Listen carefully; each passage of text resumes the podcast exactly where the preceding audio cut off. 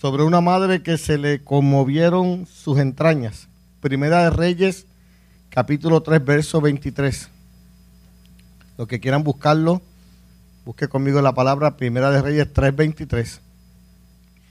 Y dice la palabra, el rey entonces dijo, esta dice, mi hijo es el que vive y tu hijo es el muerto. Y la otra dice, no, mas el tuyo es el muerto y mi hijo es el que vive. Y dijo el rey, traedme una espada. Y trajeron al rey una espada. Enseguida el rey dijo, partid por medio al niño vivo y dar la mitad a la una y la otra mitad a la otra. Entonces la mujer de quien era el hijo vivo habló al rey, porque sus entrañas se conmovieron por su hijo, y dijo, ah, Señor mío, dad a esta el niño vivo, y no lo matéis. De ahí voy a tomar como palabra, deja que el niño viva. Ah, Señor mío, dad a esta el niño vivo y no lo matéis. Mas la otra dijo, ni a mí ni a ti, partidlo.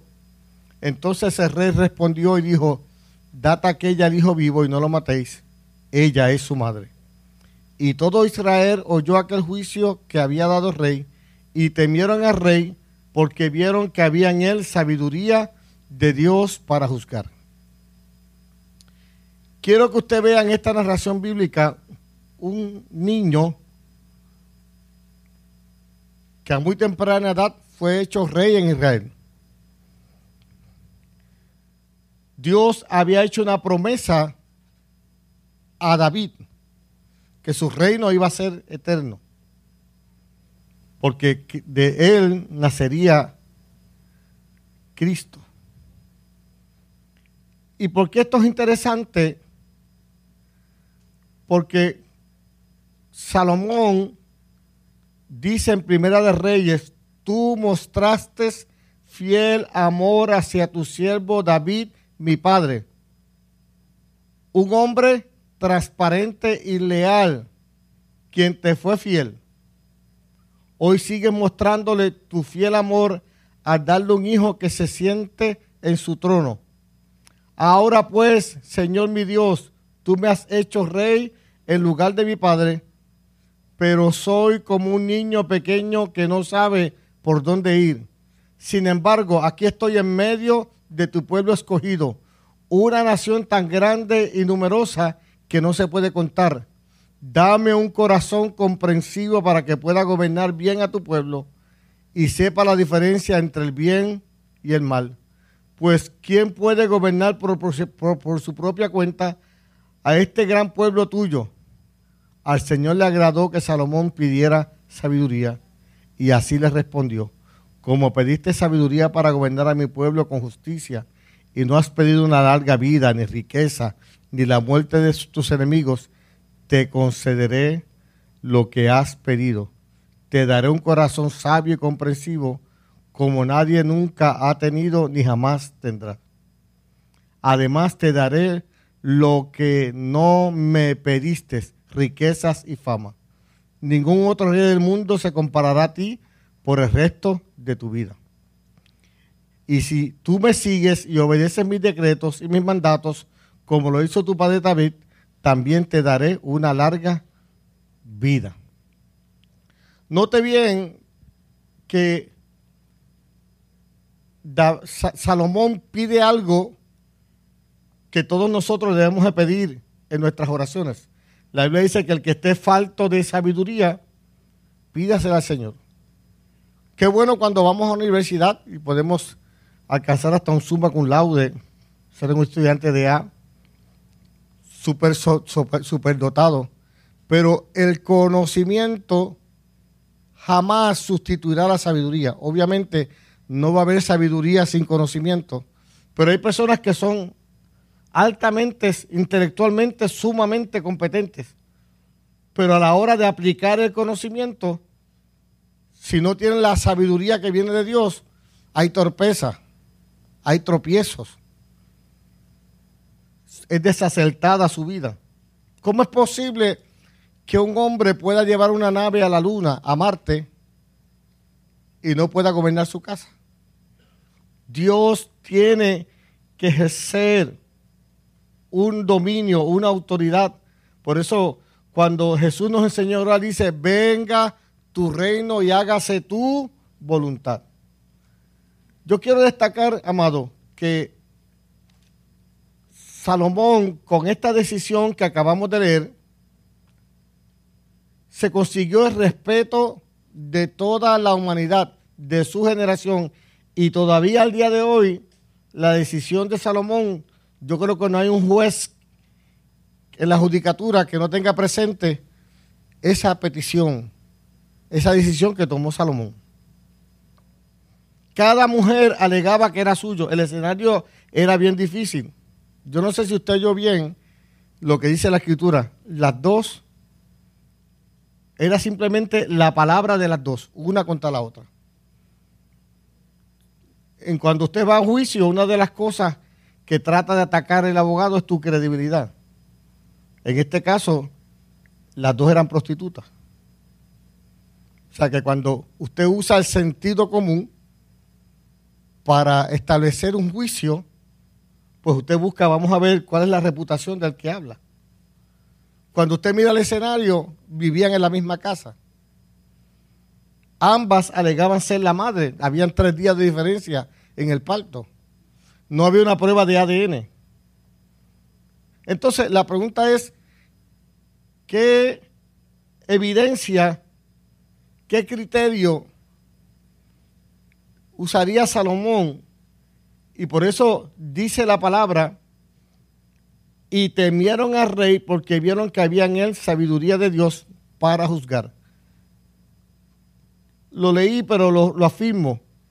Partir por el medio al niño la que no era madre dijo, buena decisión. Pero sabe, mamá, todos los niños nacen, pero no todos los niños viven. Pastor, ¿cómo eso? Sí nació. Porque si vidas aquello mediante lo cual tú disfrutas del lugar donde Dios está puesto, hay demasiados niños hoy en este país que viven, pero no tienen vida. ¿Por qué? Porque si Jehová no edifica la casa, porque el principio de la sabiduría es el temor a Jehová. Porque hay una función que tú realizas, mamá, puesta por Dios. Y para eso hace falta ir a la Biblia. Cuando usted busca la historia, encuentra una madre que vivió tres meses de agonía, cuidaba a su hijo y sabía que el ella mantener ese niño vivo era en contra del decreto de Faraón. No solamente era la vida de su hijo, que durante tres meses lo empezó a amar con sus entrañas, sino que ponía en riesgo a su esposo y a sus otros hijos. Yo no sé qué torturante, qué desesperante debe ser cuando a ella se le ideó un plan, cómo salvar a su hijo y el plan era ponerlo en una canasta. Yo no sé, mamá, cómo tú harías que en la canasta que vas a depositar tu hijo río abajo, en el río más caudaloso de aquella zona, tú ibas a poner un río, un niño de tres meses inofensivo en una canasta río abajo. Yo imagino que mientras la mamá tejía la canasta y pasaba cada una de las tiras, aquellas, aquellas lanzas traspasaban su corazón porque tenía que lanzar su hijo al río. Tenía que calafatearlo. Algunas personas dicen que en el río habitaban cocodrilos. Una de las cosas que toda madre hoy sufre es similar. Cuidas a tu hijo, lo tienes en tu casa, en todo el proceso estás, mientras se alimenta, en el aseo, cuando va al baño. Imagínate la primera vez que tu hijo fue al baño. Por primera vez dijo, quiero ir solo al baño y quiero ir de los varones. Y tú en un baño público afuera comiendo las uñas, llegando a los tornillos, viendo que tu niño va solo al baño y, entraron otros hombres, habrá un depredador habrá alguien que le haga daño, habrá alguien que me lo lleve. El día que va a la escuela y no bien empieza las clases, otro niño le hace bullying. Él se queda llorando con gritos desgarradores. Cuando luego es adolescente y te pide la primera salida al cine con, con los amigos. Ese proceso de tejer la canasta, calafatearla y echarla en el río, hoy sigue igualito. Lo único que lo pones en la corriente del mundo, con todas sus influencias, con todos los tentáculos que tiene el poder de las tinieblas. Desde el sentido natural del cuidado personal hasta su intelecto, sus emociones. Recuerdo una ocasión que entré a un baño público y vi a aquella mamá que le dio 20 consejos al nene antes de entrar al baño. No toques nada, no te sientes encima, ten cuidado. Y yo estoy, yo me quedé porque ya, ya, ya había razonado sobre el tema y yo dije, ahí está la mamá poniendo su hijo en la corriente. Tiene que ir al baño solo. De momento cuando yo estoy lavándome las manos, escucho un grito desgarrador, ¡Mami! y el único varón era yo en el baño y él. Y yo dije, Dios mío, ¿por qué grita? Y al ratito yo le pregunto, ¿qué te pasa? Y dice, no hay papel.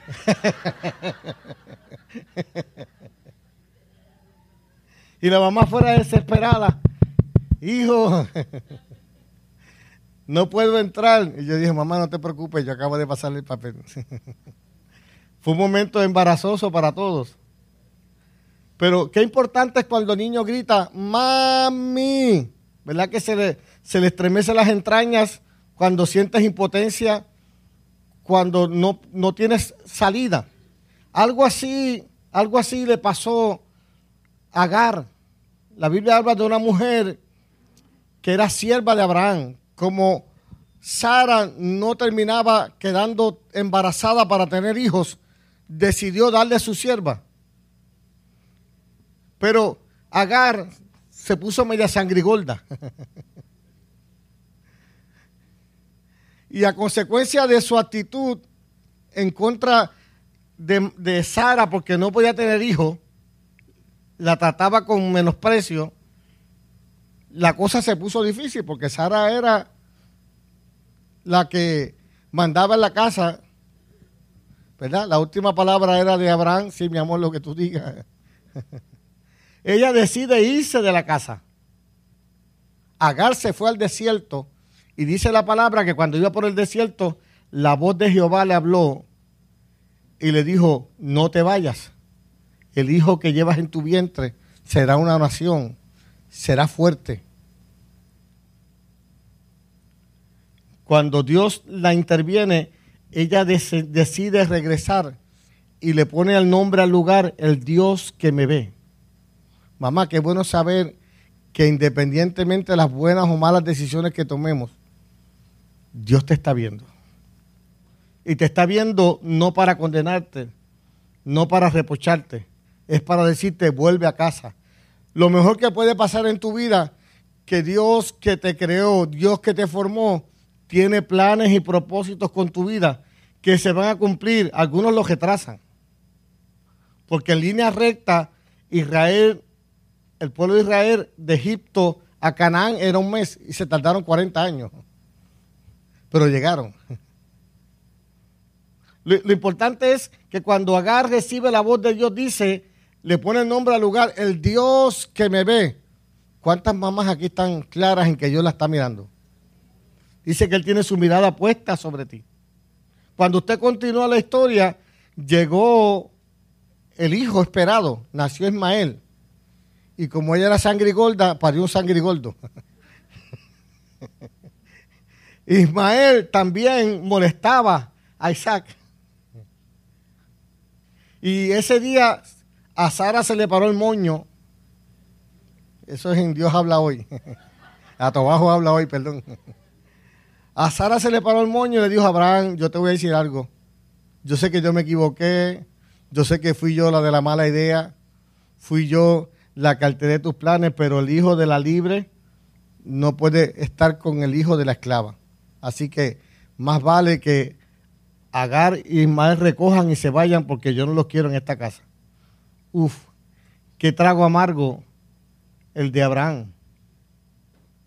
Y dice la palabra que Abraham le preparó la mochila,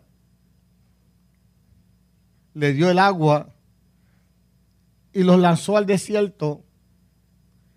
Pero recuerdan que había una palabra profética antes de que surgiera este momento.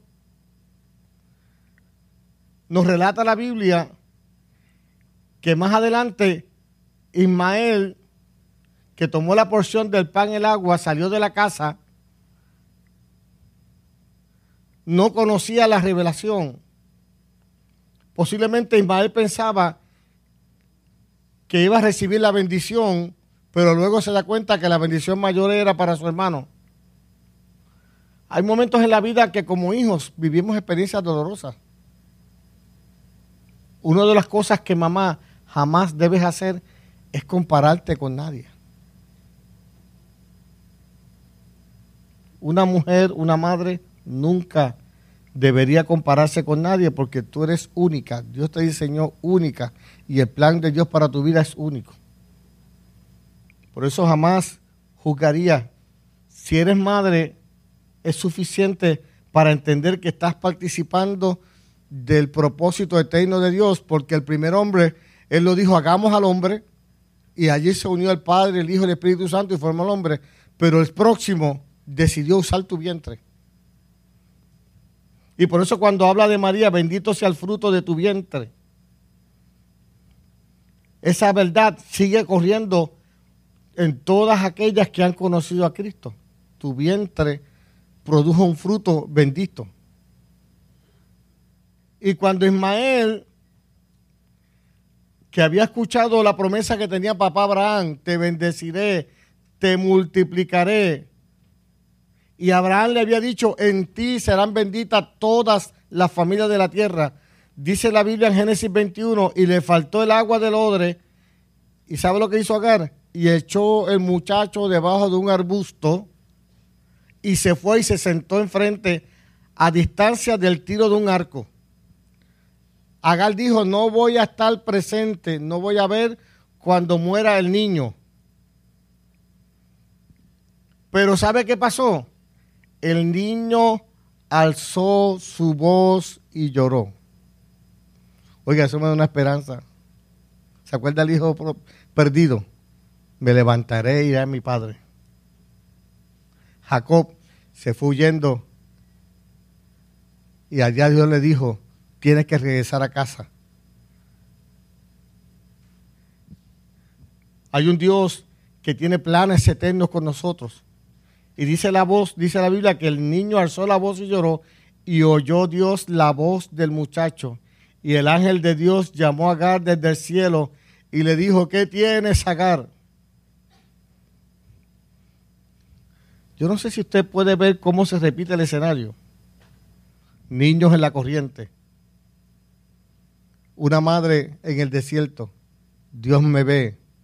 Ahora, tercera escena oyó, oyó Dios la voz del muchacho y le dice a Agar, no temas.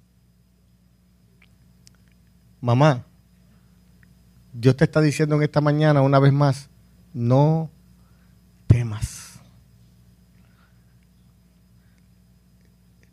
Es una realidad que no podemos negar que desde que Dan pecó hay dos sentimientos dominantes, el miedo y la culpa. Cuando usted es pequeñito, ¿te acusan de qué? Mira que Dios te castiga. Te mete miedo con el policía. Te mete miedo con el cuco. Hay unos que son más modernos. Te meten miedo con el pastor. Mira, se lo voy a decir al pastor. Que yo los coja metiéndole miedo a tu hijo con el pastor.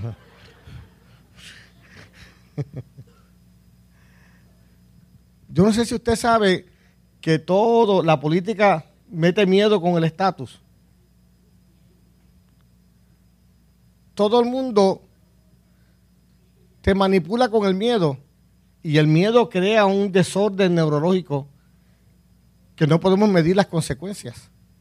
Cuando usted tiene miedo, su sistema inmunológico abandona el cuerpo y acude a, esa, a, esos, a, esos, neurotransmisores con dopamina, con norepinefrina, con, serotonina, con cortisol. Y mucha gente que viven con miedo se van deteriorando emocionalmente.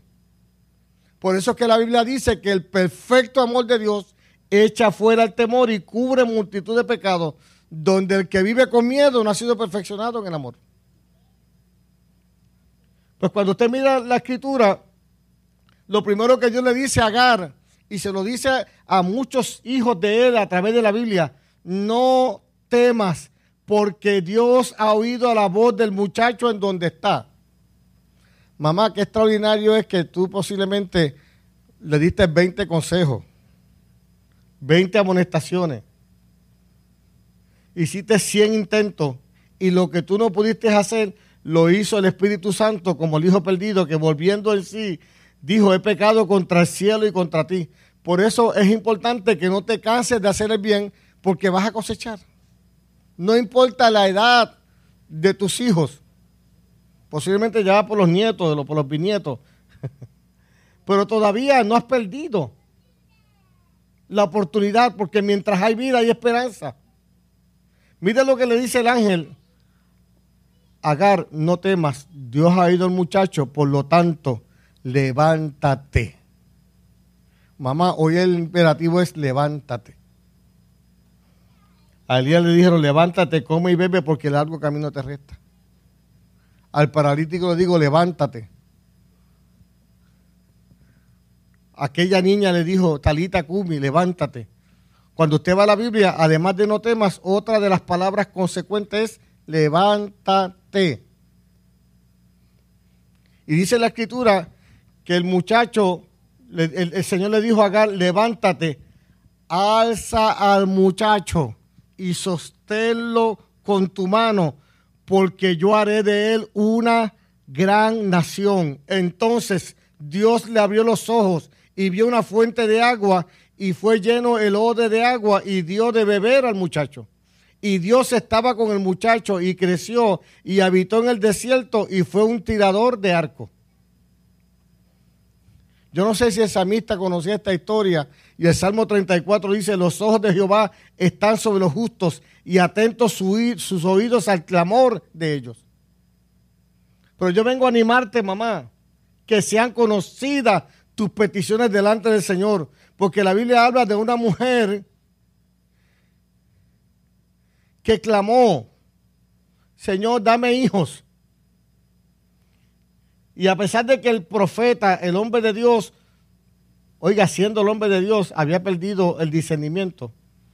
Y mientras Ana lloraba, le decía a mi mujer, vete y digiere, digiere tu vino en otro lugar. Ella dijo, mi Señor, no estoy borracha. Estoy clamando a Dios. Y la, escritura dice bien claro que cuando Dios le dijo, le dio el, hijo a Ana, ¿sabe qué le prometió ella? Se lo voy a dedicar a Jehová. Que muchas mujeres hoy son una gran influencia para sus hijos. Porque enseñan a sus hijos a temer a Jehová. ¿Cuántas dicen amén? aunque seas talentosa, aunque seas hermosa, aunque seas valiente, aunque seas sumamente inteligente. Pero lo que Dios anhela para ti es que seas consagrada a Dios. Porque cuando tú consagras tu vida a Dios, hay promesa para los que le buscan. Por eso cuando usted mira la escritura, usted va a encontrar una Ana que gimiendo y clamando al Señor, gimiendo y clamando al Señor, tan pronto nació su hijo, lo llevó al templo a los 12 años y lo consagró a Jehová. Dios no quiere que lo traiga a los 12 años. Dios quiere que lo traiga desde el nacimiento a conocer a Dios. Que aún estando en tu vientre, lo bendigas. Yo empecé a cantarle a mis hijos en el vientre. Y cuando le cantaba, ellos empezaban a brincar, se, se volvió un marullo en la barriga. Porque la presencia del Señor lo llena todo. En el Antiguo Testamento tenían que esperar una visitación, pero ahora la presencia de Dios está en ti. ¿Sabes cómo tú lo vas a saber? Cuando María se encontró con Elizabeth, que Elizabeth tenía a Juan el Bautista y, María tenía a Jesús. Dice la Biblia que cuando ya se encontraron los vientres, los niños brincaron en el vientre.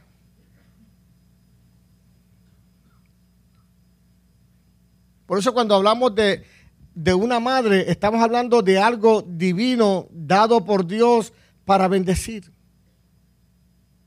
Por eso cuando miramos el caso de Jocabet, que tejió una canasta, la calafateó, desafió el decreto del faraón. Oiga, Jocabet renunció a que su hijo la llamara mamá porque para los efectos era el hijo de la hija de Faraón, que cuando salió a buscar a alguien que cuidara al bebé, allí estaba mamá en primera fila diciendo, yo estoy dispuesta. Oiga, no estoy dispuesto al título, estoy dispuesto, estoy dispuesta a formarlo. Y formó en Moisés una, un carácter al punto que dice que prefirió el castigo, prefirió la persecución, prefirió el vituperio, decidió no llamarse hijo de la hija de Faraón, pero creyó a Dios porque tuvo una madre de influencia. Mire, hay un caso que es bien dramático. Raquel, Raquel influyó en su hijo para que persiguiera la bendición.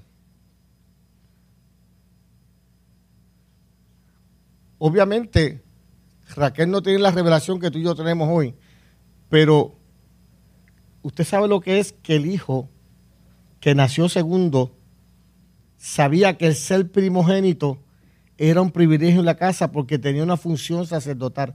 ¿Sabe qué hace un sacerdote en la casa, mujer? ¿Sabe qué hace un sacerdote en la casa, papá? Intercede a Dios. Por eso cuando la mañana, donde tú no puedes ir con tus pasos, puedes ir con tu oración.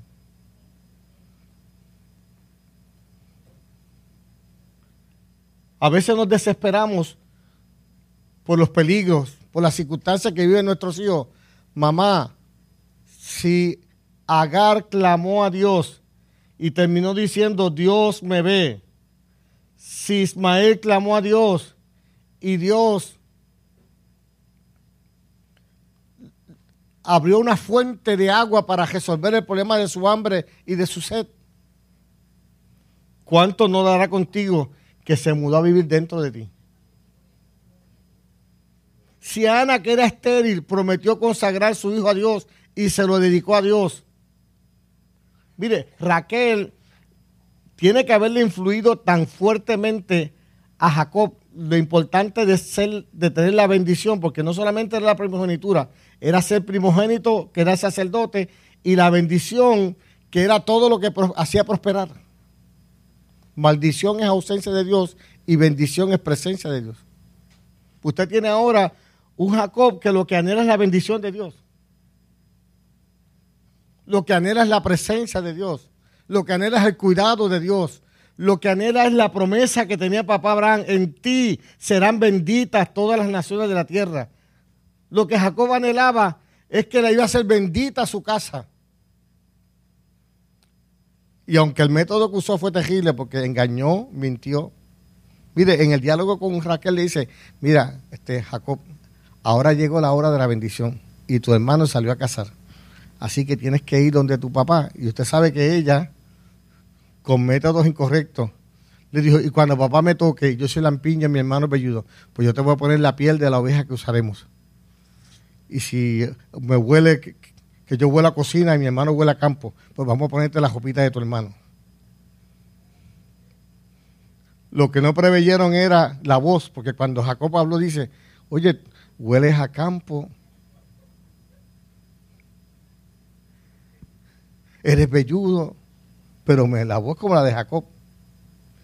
¿Sabe que Jacob había previsto? Y si papá se da cuenta, mamá, si papá se da cuenta que yo no soy Esaú y en vez de bendecirme me maldice, ¿qué hago? ¿Sabe lo que dijo Raquel? Que la maldición caiga sobre mí, pero tú vas a ser bendecido. Oiga, aunque el método fue incorrecto, pero el objetivo era divino. ¿Alguien me está entendiendo?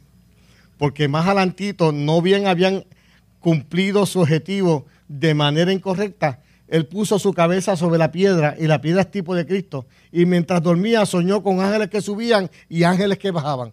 ¿Sabe que Dios, Dios ha prometido ser fiel todos los días hasta el fin? Mamá, Dios ha prometido serte fiel. Por eso no te enfoques en tus errores. Enfócate en que hay un Dios que te amó de tal manera que pasó por alto el acta de todos nuestros pecados. Que diga, que dijo, tráeme tu debilidad, tráeme todas tus situaciones, que yo voy a seguir siendo tu Dios.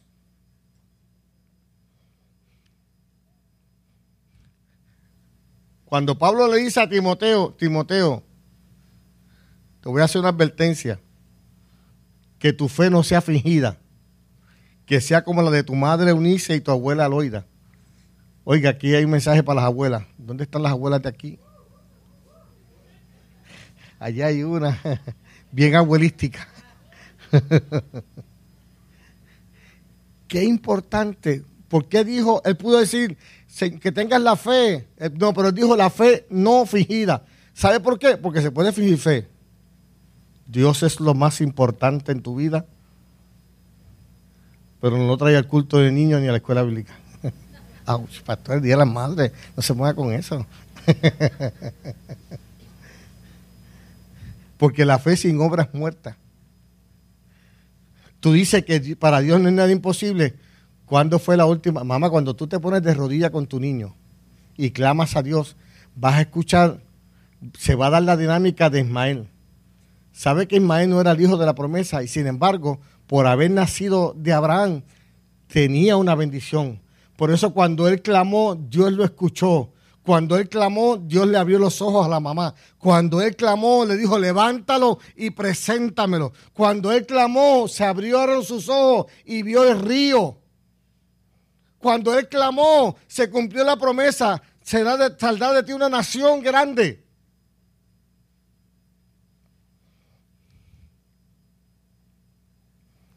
Yo doy gracias a Dios porque en esta casa hay muchas mujeres y todas son hermosas. Deseo un aplauso a las mujeres hermosas de esta casa.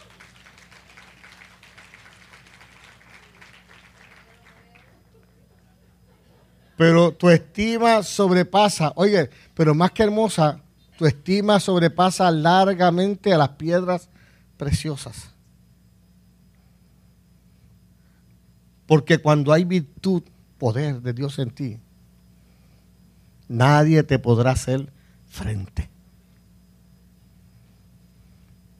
Yo estoy seguro que aquí nuestras mujeres son inteligentes son talentosas, son valientes, pero hoy yo vengo a retarte, asegúrate que tu vida esté consagrada a Dios.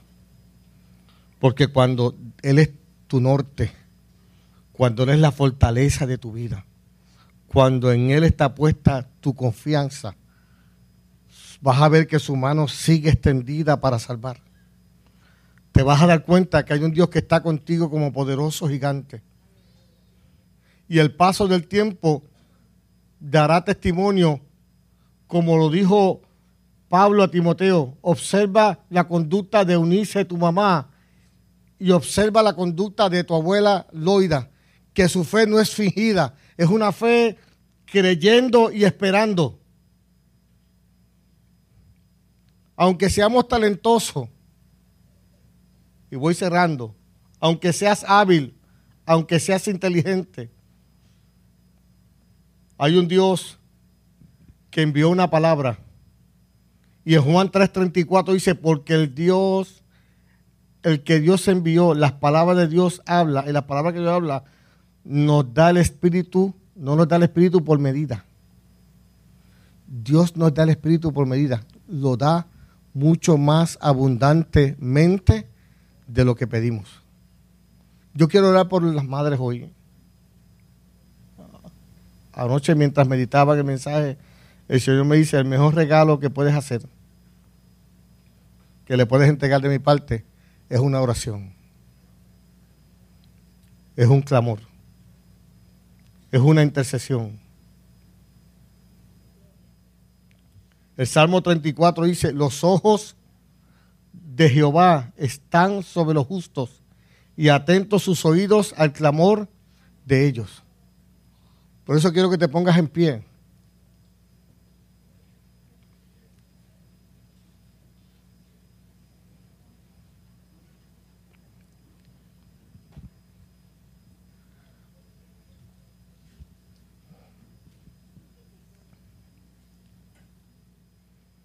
Cercano está Jehová a los quebrantados de corazón. Yo no sé cuántas mamás tienen a sus hijos hoy en la corriente.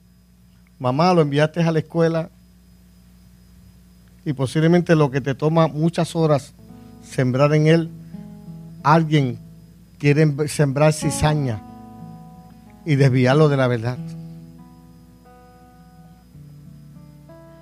Pero hay un Dios que tiene promesa para ti no vas a poder evitar enviarlo a la escuela. Quizá no vas a poder evitar el día que diga, hoy quiero ir al cine con mis amigos. Quizá va a llegar la etapa donde empiezan a, a entrar en rebeldía y a cuestionar nuestra autoridad. Pero yo te estoy diciendo cuál es el secreto que encierra la palabra del Señor. Cree a Dios, créele a Dios y reclama sus promesas. La Biblia dice, muchas son las aflicciones del justo, pero de todas ellas le librará Jehová. Él guarda todos sus huesos, ni uno de ellos será quebrantado. Algunos piensan que Dios no te escucha.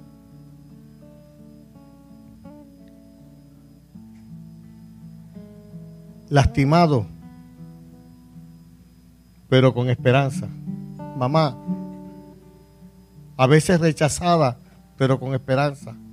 Herida, pero con esperanza. Maltratada, pero con esperanza. Abandonado, pero con esperanza. Él te escucha. Él está atento al clamor de su pueblo. Todo funciona si Dios está con nosotros. ¿Y cuántos creen que Dios está con nosotros? Por eso hoy es vital. Los que nos escuchan a través de la radio. Mamá, no tengas miedo las tinieblas no te cubrirán. Los que maquinan contra tu vida se entorpecerán. Y sigue adelante, caminando con seguridad. Todas las cosas son posible a los que estamos en sus manos. No importa cuántas veces hayas caído, quien restaura tu vida es Cristo. No dejes que te agobie el dolor. Descansa en sus brazos Él ha tomado tus cargas.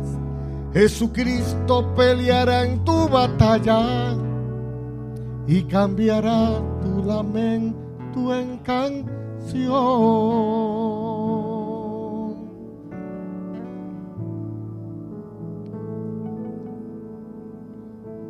Hoy es un día de celebración. Lo que celebramos es el don que Dios te ha dado, mujer, de ser madre. Pero lo mejor, lo mejor, lo vas a recibir. Cuando le dices a papá, te entrego todo mi ser. Quiero que me vivifiques tomes todo el control que necesita mi vivir. Yo sé que tú lo harás, pues mi vida tú la guiarás y con paso seguro he de llegar al final, al final entrego todo mi ser. Hace unos años tuve la oportunidad de despedir el duelo de una mujer. La atacó un cáncer despiadado. Ese cáncer en el hígado que produce unos dolores increíbles en el cuerpo. El médico le ponía palchos de cortisona. Él sabía que de acuerdo al pulso, a la presión del corazón, estaba sufriendo de dolores increíbles. Y el médico salía sacudiendo la cabeza del cuarto y decía, no entiendo cómo ella con tanto dolor sonríe. Cómo esa mujer con ese cuadro clínico que debió haber partido ya. Todavía su rostro brilla, hay paz en ella. Y su hijo que la religión se lo había separado, porque su religión le enseñó que los pentecostales estábamos endemoniados. Él cortó su relación con su mamá por décadas, porque hablar con su mamá era exponerse a los demonios, porque ella era pentecostal.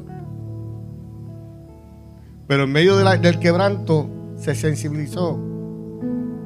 Y cuando vio a su madre cómo enfrentó la muerte y la enfermedad,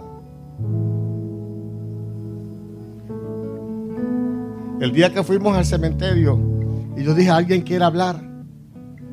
Él era él que era uno de los ancianos de su de su grupo. Dijo, tiene que haber una resurrección, tiene que haber un cielo y mi mamá está allí. Y yo espero verla. Por eso, pastor, ¿cuándo se acaban las oportunidades? Nunca. Nunca. En el mundo tendréis aflicciones, pero confiad, porque yo he vencido al mundo. Cristo en vosotros, la esperanza no avergüenza. Cristo en vosotros, esperanza de gloria. Yo vi a un líder de ancianos, no me gusta mencionar religiones, pero algunos sabrán. Yo vi a un líder de ancianos por décadas renunciar a sus creencias, porque su mamá hasta la hora de morir mostró una fe no fingida. Por eso dice que para el que cree, todo es posible. Y te dice a ti, no te he dicho que si creyeres verás la gloria de Dios.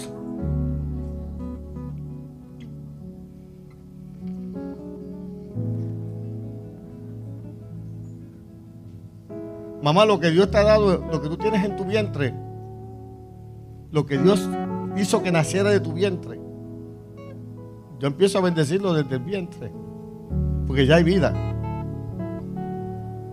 Los otros días Albertito me envió sonograma de... Va a ser el Benjamín de la familia porque es el último de la generación. Me dice, papi, está latiendo 160 latidos por minuto. Yo dije, uff, tiene un corazón.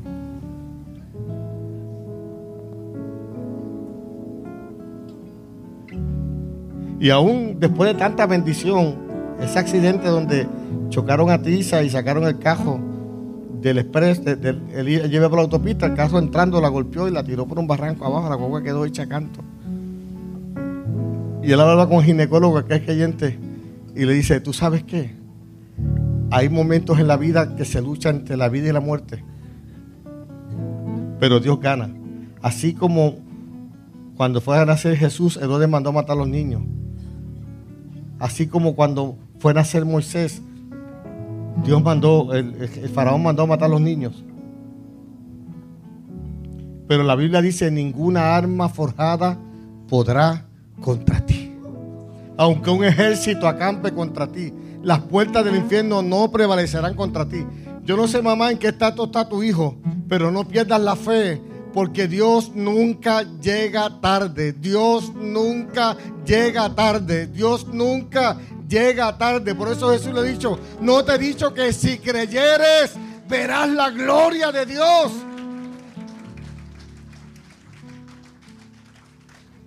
Allí estaba la mujer. Usted sabe lo que es Jesús, una mujer llorando. Y Jesús detiene el entierro, detengan el entierro. Y resucita a su hijo. Mamá, tus lágrimas puestas en la redoma detienen el cielo. Tu intercesión. Agar no era hija de la promesa. Pero por haber tocado, por haber, por haber nacido de la casa, cuánto más tú que eres heredera, cuánto más tú que eres partícipe de la gloria de Dios. Por eso yo le voy a pedir a todas las mamás, pasen, acá al frente, las mamás pasen al frente. Yo quiero que, yo quiero que la toquemos. Yo quiero que en esta hora el Señor renueve tus fuerzas. Yo quiero que en esta hora, yo no sé cuál es tu asignación. Yo no sé si estás como Jocabet tejiendo una canasta porque tiene que poner el río en la corriente. Yo no sé si estás como Ana diciéndole, papá, mi hijo lo quiero poner en tus manos. Yo no sé si estás como Raquel diciéndole, hijo, pelea por la bendición, pelea por la primogenitura. No te rindas porque no hay cosa más maravillosa que la presencia de Dios.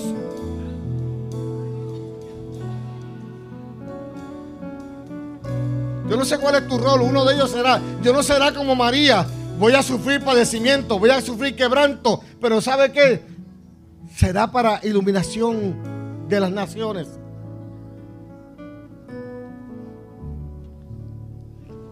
Se un poquito más para acá y, no se peguen mucho para que haya espacio. Wilfredo, ayúdame.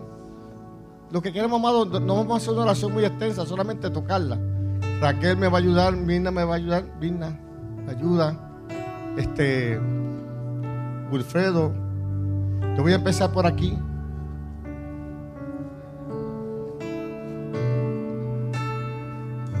Yo empiezo de aquí para allá, Raquel de allá para acá, Minda de allá para acá y Wilfredo del medio. Aleluya. Mírame bien, mujer, mírame bien. Hay un Dios que ha prometido responder a tu clamor. Que esté siempre tu oración delante de Él. Tienes una potestad. Dios te ha dado una autoridad para detener hasta la muerte. Una mujer clamando hizo que Jesús dijera, hijo, resucita, mamá no se puede quedar sola.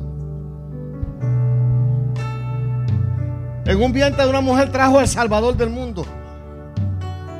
En el vientre de una mujer trajo uno que cargaba la herencia profética. Y yo sé que el tuyo, el tuyo, porque la Biblia dice bien claramente, en ti, tú tienes a Cristo. ¿Cuántas tienen a Cristo? Él dijo, en ti serán benditas todas las naciones de la tierra.